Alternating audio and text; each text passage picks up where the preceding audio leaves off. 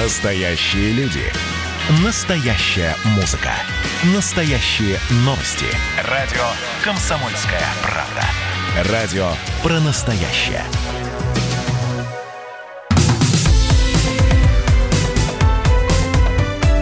Как дела, Россия? Ватсап-страна! Четыре дня до выбора президента Беларуси Александр Лукашенко поручил пригласить в страну генеральных прокуроров России и Украины с целью разбирательства в ситуации с задержанными россиянами. Накануне Киев запросил выдачу бойцов, которые были замечены в ходе военных операций на Донбассе. Лукашенко и Зеленский провели переговоры, а украинский журналист Дмитрий Гордон уже сообщил, что Лукашенко якобы согласился выдать часть россиян, людей на Украину.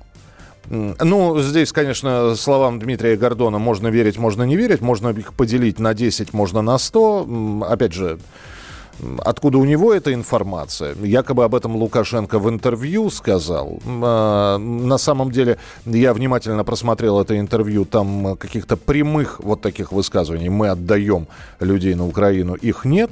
Но и тем не менее Лукашенко пообещал не допустить костра в центре Минска в ночь после выборов. А люди уже готовятся, рассылают смс-сообщения. Они, э, скриншоты этих сообщений есть в интернете. Там собираются прийти с термосами.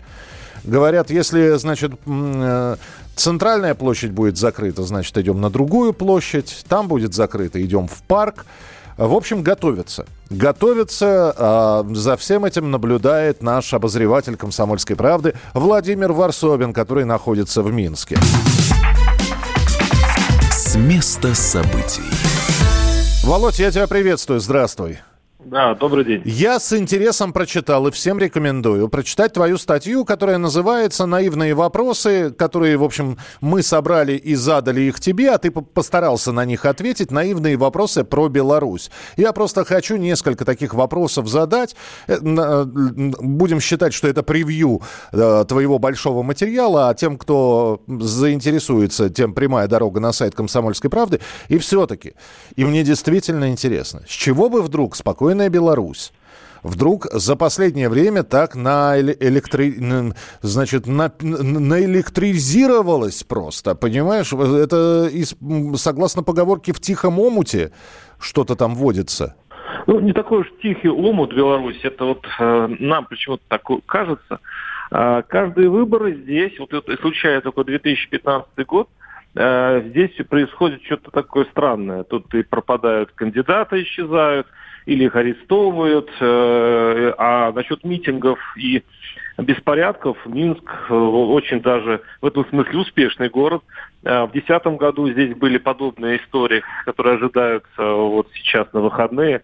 Так что Минск всегда бурлит на выборах, и причина одна – если, если лет 10-15 назад Лукашенко действительно имел большинство, то есть большинство бы его поддерживало, то со временем, когда экономика Беларуси стала тормозить, и вот эти обещанные 500 долларов э, зарплат, среднюю зарплату, э, Лукашенко давно это обещает свои, своим подданным, э, но они смогли дотянуть э, вот до этой строки, угу. и поэтому вот все-таки поддержка его снизилась. Но вся проблема все-таки в коронавирусе.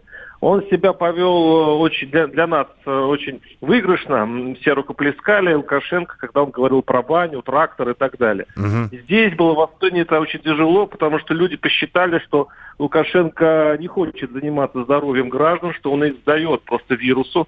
А парад 9 мая был вот последней каплей. А, вот, вот, и когда экономика наложилась на коронавирус, получились то, что сейчас мы видим. Люди вдруг проснулись, и все, что накопилось у них Лукашенко за это время, вот, вот сейчас это порвало. Хорошо. Многие считают, что если хочешь от проблем в своей стране людей отвлечь, найди внешнего врага.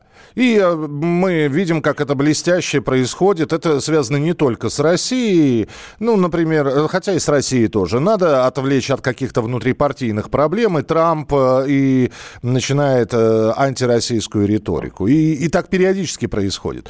Зачем Лукашенко на данный момент обвиняет во всем Москву, и насколько эта позиция отражается в обществе с солидарностью или не отражается никак?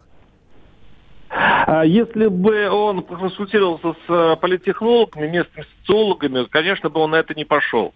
А, и, кстати, я очень скептичен на то, что вот это действительно только пиар-ход. А, мне кажется, что Лукашенко искренне боится Россию, искренне боится Кремль, с которым он поссорился очень жестко. Ведь э, никогда он... То есть раньше он позволял себе арестовывать российских э, менеджеров, э, там вот вспомним это Калиное дело и так далее. Угу. Но чтобы, ну, чтобы арестовать э, э, главу Э, Газпромовского банка, а банк просто передать в управление э, Белоруссии. По сути, он изъял банку Газпрома и поссорился со всем вот э, этой гигантской структурой. Такого Лукашенко никогда не осмеливался. Я думаю, что вот эта история с 33 богатырями и вагнеровцами, э, она показывает, что около Лукашенко, наверное, находятся люди, которые э, вот ну, скажем, пугают Лукашенко, под, под, подбрасывая ему разнообразные страшилки, и Лукашенко в это верит, потому что а, в народе вот эта история с Москвой играет против Лукашенко. То есть люди не понимают а, вот смысл вот этого бадания Москвы и Минска. И э, вот это получается, что сторонники дезориентированные Лукашенко вот именно в его войной с Москвой. Никаких плюсов эта история Лукашенко не приносит. Хорошо, Володь, если э, ты же общаешься с э, людьми, которые проживают в Беларуси, которые на политиков и э, смотрят только с экрана телевизора или слушают по радио, это простые, значит, граждане Беларуси. Вот ты наверняка спрашивал, ребята, вам вообще союзное государство нужно? Они вообще понимают, что это такое? Или вам нужен Евросоюз, то есть потихонечку из союзного государства уходить э, и смотреть в сторону Европы? Но даже для меня стало сюрпризом, что поддержка союзного государства сильно снизилась в Беларуси. Э, может быть, он снизилась вместе с рейтингом Лукашенко, потому что Лукашенко все время пропагандировал, по крайней мере, говорил о союзном государстве. Но если сейчас поговорить с обычным белорусом, он, он э, у него будет сомнение насчет, нужно ли нам так уж интегрироваться друг в друга. И действительно, особенно это среди молодого поколения, э, которое ездит и в Вильнюс чаще, чем в Москву и в Варшаву, они настроены э, на суверенитет, настроены на то, что Беларусь э, дружила, но не растворялась в России. И они хотят выстроить равноправные отношения и с Европой, и с Россией, и с Украиной. То есть находиться среди вот, вокруг, среди вот этих трех игроков. И получать... Кстати, Лукашенко то же самое делал, только он это делал, обманывая Э, своей риторикой и своих граждан, и Москву. Э, кто-то сейчас вот э, из наших слушателей не, не подписались, но написал наш слушатель, что Лукашенко поставил сейчас на карту все. То есть играет либо пан, либо пропал. У тебя тоже такие ощущения, Володь? Я просто не представляю, как, каким образом Лукашенко сможет снова говорить с Москвой. Я вот, да, после его шагов. Хотя, смотрите, в, послезавтра будет концерт сторонников Лукашенко в Минске. Да. И интересно, что на концерт приглашены очень много российских групп. Например? Это отпетые, отпетые мошенники, Знаменитейшие. Агутин, ну, не менее популярны. Вот, вот, вот, да, и э, тут местные спрашивают, подождите, какая позиция в этом смысле у России? То есть приедут российские группы, будут агитировать за Лукашенко – а хотя Лукашенко арестовал э, вот этих вагнеровцев, наших российских граждан, и, в общем-то, к нему есть большие претензии. Э, поэтому вот э, сейчас какая-то запутанная ситуация, из которой Лукашенко может и, вы, и выскочить. Но это хитрый лис, а, возможно, договориться. По крайней мере, концерт не отменен, и российские группы едут в Минск. Ну, во-первых, мы посмотрим, все ли выйдут на сцену. Это ты говоришь в пятницу будет, да? В субботу. А, в субботу. Интересно. Интересно, парни пляшут. По крайней мере, такая информация сейчас буквально 10 минут назад пришла, да. Угу. Ну, посмотрим, кто будет выступать и на каком языке, кстати говоря, будут выступать. А, у нас минутка осталась. Володь, э, собственное ощущение. Вот ты уже в Беларуси находишься несколько дней. Собственное ощущение, что будет на выборах? А, будет очень жестко. А, будут массовые задержания, э, на испытания Э, испытают на прочность элиту Беларуси, которая Лукашенко подозревает, что она может его, его предать. Угу. А, посмотрим, предадут ли Лукашенко силовики. Если силовики и элиты, а, поразмыслив, все-таки поставят на батьку, тогда он устоит. Но если нет, то, то мы получим в субботу, в воскресенье и в понедельник э, просто горячую точку. Надеюсь, что она будет горячей политически, а не, не военно. Очень короткий ну, вопрос. Э, ты та, также думаешь, что не важно, как проголосуют, а важно, как подсчитают? Абсолютно. В Беларуси по-другому не бывает. Вообще, честно говоря, никто не рассчитывает узнать а, именно с помощью ЦИКа, сколько будет голосов. Все считают, что количество голосов уже известно и уже просчитано, как, и уже понятно, э, уже знают в Но... Ну, Минске э, самые большие люди, каким будет результат. Я понял. Володь, спасибо большое. Владимир Варсобин из Минска. Его материал, э, наивные вопросы и ответы на них про Беларусь на сайте КП. Россия. Ватсап-страна! Это называется партисипаторное проектирование. Если сами жители двора будут участвовать в установке этой конкретной лавочки, то по социологическим данным меньше вероятность того, что они нарисуют на ней там слово Аплодирую вам, Эдвард. Ну мы же с вами трезвомыслящие люди. Эдвард меня убедил, что это нормально.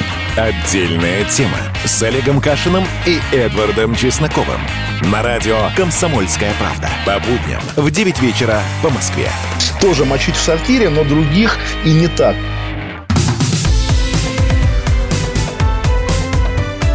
Как дела, Россия? Ватсап-страна!